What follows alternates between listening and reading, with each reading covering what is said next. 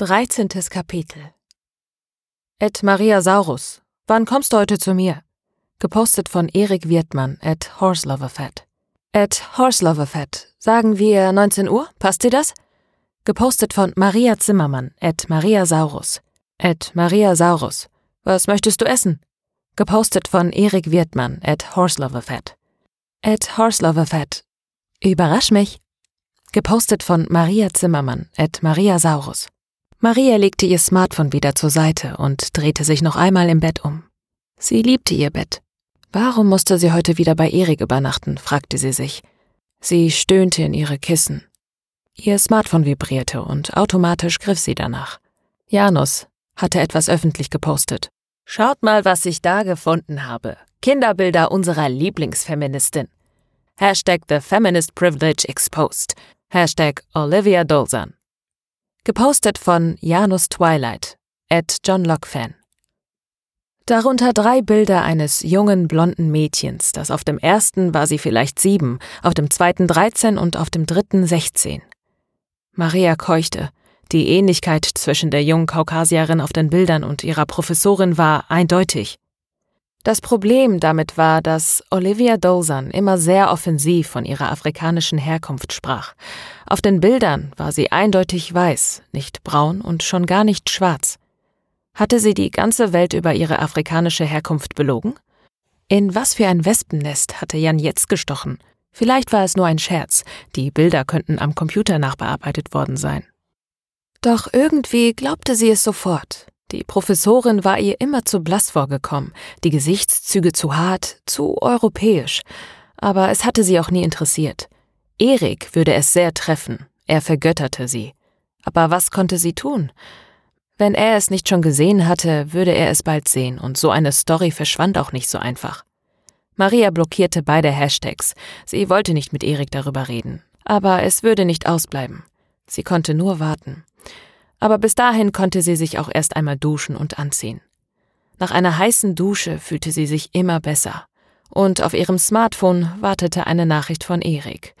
Sie seufzte und nahm das Smartphone vom Bett. Ed Maria Saurus, hast du den Dreck gelesen, den Jan über Professor Dolsan ausgeschüttet hat? Gepostet von Erik Wirtmann, Ed Horseloverfett. Ed Horseloverfett. Ja, aber ich bin nicht wirklich interessiert, etwas darüber zu hören. Ich hoffe, das ist okay für dich. Lass uns lieber über etwas anderes schreiben. Gepostet von Maria Zimmermann, at Maria Saurus. Ed Maria Saurus, wie kann dich das nicht berühren? Er zieht alles für The Feminist Privilege in den Dreck, das können wir nicht akzeptieren. Gepostet von Erik Wirtmann, at Horseloverfett. At Horseloverfett. Was hat das damit zu tun, dass Olivia Dolsan wegen ihrer Herkunft gelogen hat? Gepostet von Maria Zimmermann, at Maria Saurus. At Maria Saurus, du glaubst ihm? Gepostet von Erik Wirtmann at Horseloverfett. At Horseloverfett. Es ist mir ziemlich egal. Ich möchte mich damit nicht beschäftigen. Aber ja, ich kann mir vorstellen, dass Jan recht hat.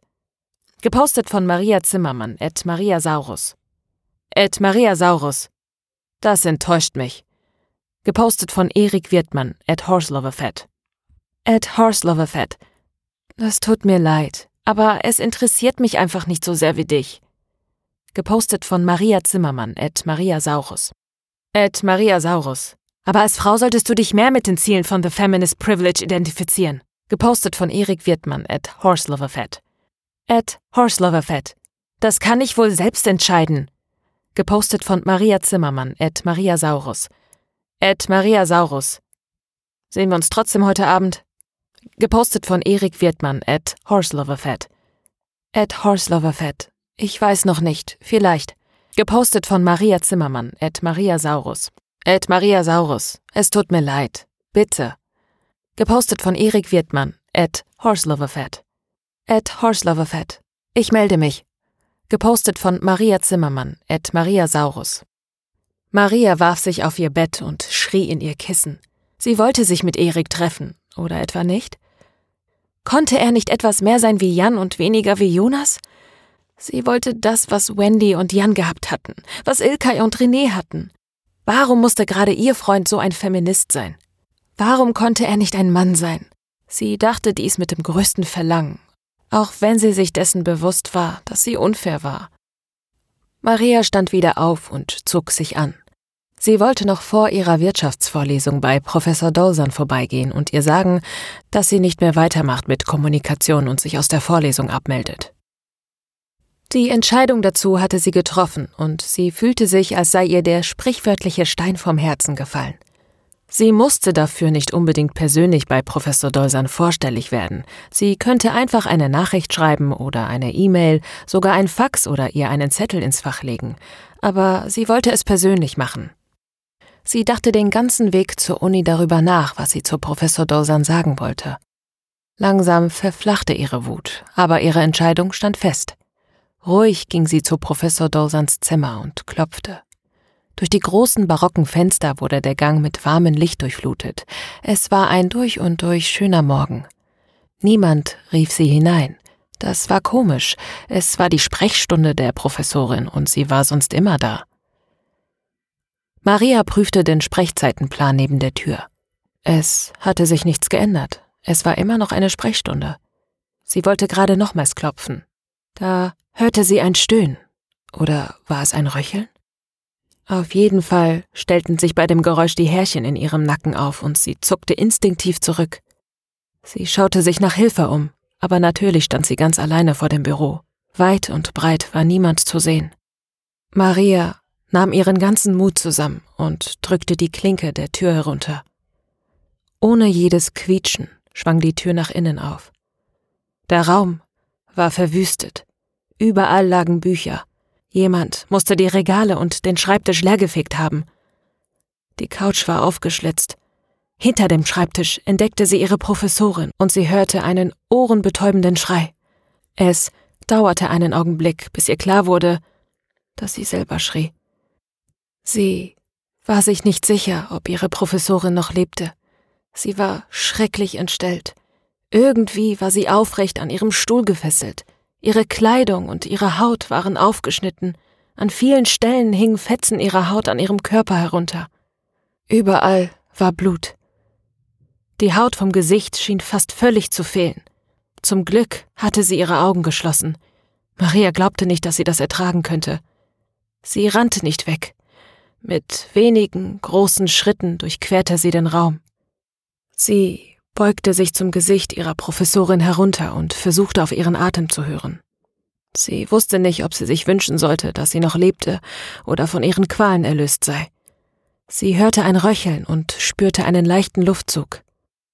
Ihr Peiniger hatte ihr mittels eines Luftröhrenschnitts ein Röhrchen eingesetzt, so dass sie nicht an ihrem eigenen Blut erstickte.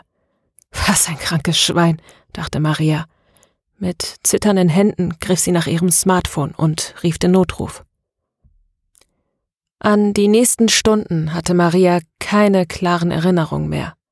Sie blieb bei Professor Dolsan und hielt ihre Hand, bis die Ambulanz eintraf. Und kurz davor die Polizei. Professor Dolsan wurde vor ihren Augen auf eine Trage gelegt und abtransportiert. Eine Ärztin und eine Polizistin stellten ihr Fragen, aber Maria konnte sich nicht mehr an Details erinnern. Der Tatort wurde abgesperrt und irgendwann konnte Maria gehen. Sie lief ziellos in der Stadt herum, bis sie spürte, dass sie hungrig war. Sie aß etwas in einem türkischen Imbiss, dann rief sie Erik an. Er holte sie ab und brachte sie zu sich nach Hause. Sie zog sich aus und duschte sich, wusch das Blut von ihren Händen und aus ihrer Kleidung. Ich habe nichts anzuziehen, sagte sie zu Erik, als sie aus der Dusche kam. Maria fühlte sich etwas besser, weniger taub. Der Schock saß tief. Sie wollte den Anblick vergessen. Welches Monster hatte so etwas einem anderen Menschen antun können? Und warum? Sie konnte es nicht verstehen. Es machte keinen Sinn. Sie würde ein Leben lang Albträume haben. Sie erinnerte sich, dass auch die beiden anderen Opfer gefoltert worden waren. Sie wusste es, hatte sich darüber aber bisher keine Gedanken gemacht, was das eigentlich bedeutete. Jetzt war ihr wieder schlecht. Sie musste sich auf etwas anderes konzentrieren. Sie sah die Trauer in Eriks Augen. Sie spiegelten ihr ihre eigene Verlorenheit wider. Was sie jetzt beide brauchten, war Trost. Konnte Erik ihr Trost spenden? Würde sie ihn trösten oder konnten sie sich gegenseitig trösten? Sie öffnete ihre Arme, um ihn zu sich zu rufen. Er folgte ihrer Einladung bereitwillig, wie ein verletztes Kind, das sich in die Arme seiner Mutter flüchtet. Aber das wollte sie nicht für ihn sein. Sie wollte auch getröstet werden. Erik schloss die nackte Maria fest in seine Arme. Sie drückte sich an ihn. Es tut mir so leid, sagte er. Ist okay, flüsterte sie. Mir ist kalt. Wärme mich, halt mich. Er tat es. Streichelte mit seinen Händen über ihren Rücken, erst ungeschickt, als berühre er sie zum ersten Mal, dann zärtlicher. Sie ließ sich fallen in das Gefühl der Geborgenheit. Nach einer Weile küssten sie sich, erst zaghaft auf die Wangen, wie Freunde bei der Begrüßung, und dann auf die geschlossenen Lippen, trocken und immer wieder, aber mit Gefühl und immer inniger. Mit der Zeit entfaltete sich Wärme in ihr und sie öffnete ihre Lippen für einen Spalt. Er tat dasselbe, leckte sich über die Lippen. Seine feuchten Lippen küssten ihre trockenen. Es kribbelte angenehm in ihr. Sie öffnete sich mehr, leckte sich ebenfalls über die Lippen. Endlich konnte sie sich beim Gefühl voll hingeben. Er küsste sie nun begierig und sie erwiderte den Kuss. Es war genau das, was sie jetzt brauchte, was ihre Beziehung brauchte. Vorsichtig schob Erik sie aufs Bett. Er küsste ihren Hals, saugte an ihren Brüsten, machte sie ganz verrückt, vertrieb jeden anderen Gedanken aus ihrem Kopf. Maria schob seinen Kopf tiefer zwischen ihre Beine, wo er sie gierig leckte. Sie war froh, dass er sie nicht ausfragen wollte. Sie wollte nicht darüber nachdenken, was sie gesehen hatte. Sie wollte das Leben spüren. Sie wollte ihn in sich spüren. Ganz und hart. Und jetzt. Nimm mich jetzt, keuchte sie, als er gerade Luft holte. Mit einem spitzbübischen Lächeln wuchtete Erik sich über Maria und positionierte sich. Sie konnte in seinen Augen sehen, dass er mindestens so nervös war wie sie. Tu es. Ich will es, sagte sie. Erik nickte. Ungeschickt führte er sein Glied ein. Sein Atem zitterte. Dann stieß er zu. Es schmerzte aber nicht so sehr, wie sie gefürchtet hatte. Sie stöhnte in einer Mischung aus Lust und Schmerz. Er zog sich aus ihr zurück und Maria entspannte sich. Dann stieß er wieder zu. Weniger heftiger, es schmerzte immer noch, aber weniger. Wieder zog er sich zurück, wieder stieß er zu, versuchte in ihr einen Rhythmus zu finden. Du weinst? fragte er plötzlich erschüttert. Er hielt in der Bewegung inne. Verwundert wischte Maria sich mit den Handrücken über das Gesicht. Sie war feucht. Nein, mach weiter. Aber komm nicht in mir. Komm auf meinen Bauch.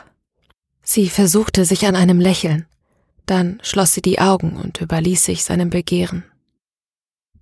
Es tat kaum noch weh, aber die Lust war vergangen. Er kam wenig später.